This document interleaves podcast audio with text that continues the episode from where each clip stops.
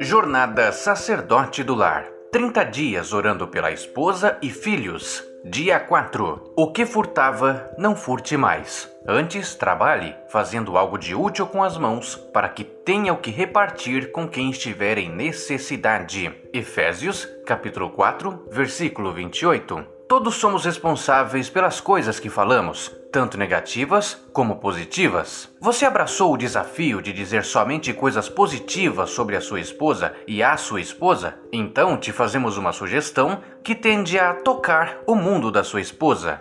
Muitos homens não demonstram interesse pela carreira da esposa ou até mesmo pelos cuidados do lar. Você explode com sua esposa no final de um dia de trabalho ou você a incentiva e a anima com suas palavras? Um marido inteligente fará com que sua esposa saiba que ele valoriza e admira o seu trabalho. Demonstre que você se alegra de que ela seja trabalhadora, ainda que seja cuidando do seu lar. Encontre oportunidades para elogiar seu profissionalismo e dedicação. Se a sua esposa não tem um emprego ou não pode trabalhar, então você terá que ser mais criativo. Busque elogiá-la pela organização do lar, o zelo com os filhos, o cuidado com suas roupas, ou então por alguma qualidade em seu caráter que você perceba como vital é para que ela tenha êxito, tal como persistência, ser dedicada, forte, ter uma mente analítica, dom de organizar, boas relações humanas, determinação, entre outras qualidades. Ora mais ação igual a oração, trabalho. Dica 4.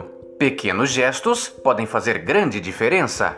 Simples gestos podem representar a diferença entre um casal em crise e um casal em harmonia. É difícil manter a chama acesa em relacionamentos longos. Quando um casal está feliz, transparece nos gestos e ações e nas atitudes. Sigam alguns passos e melhorem seu relacionamento. 1. Um, andar de mãos dadas. 2. Ir para a cama juntos. 3. Não dormir brigados. 4. Conversem durante o dia. Troquem mensagens. 5. Frequentemente declare seu amor. 6. Perdoe sempre. 7. Troquem carinho e carícias. 8. Cultive os interesses comuns. 9. Demonstre afeto publicamente. E 10. Ame incondicionalmente. Deus abençoe seu lar.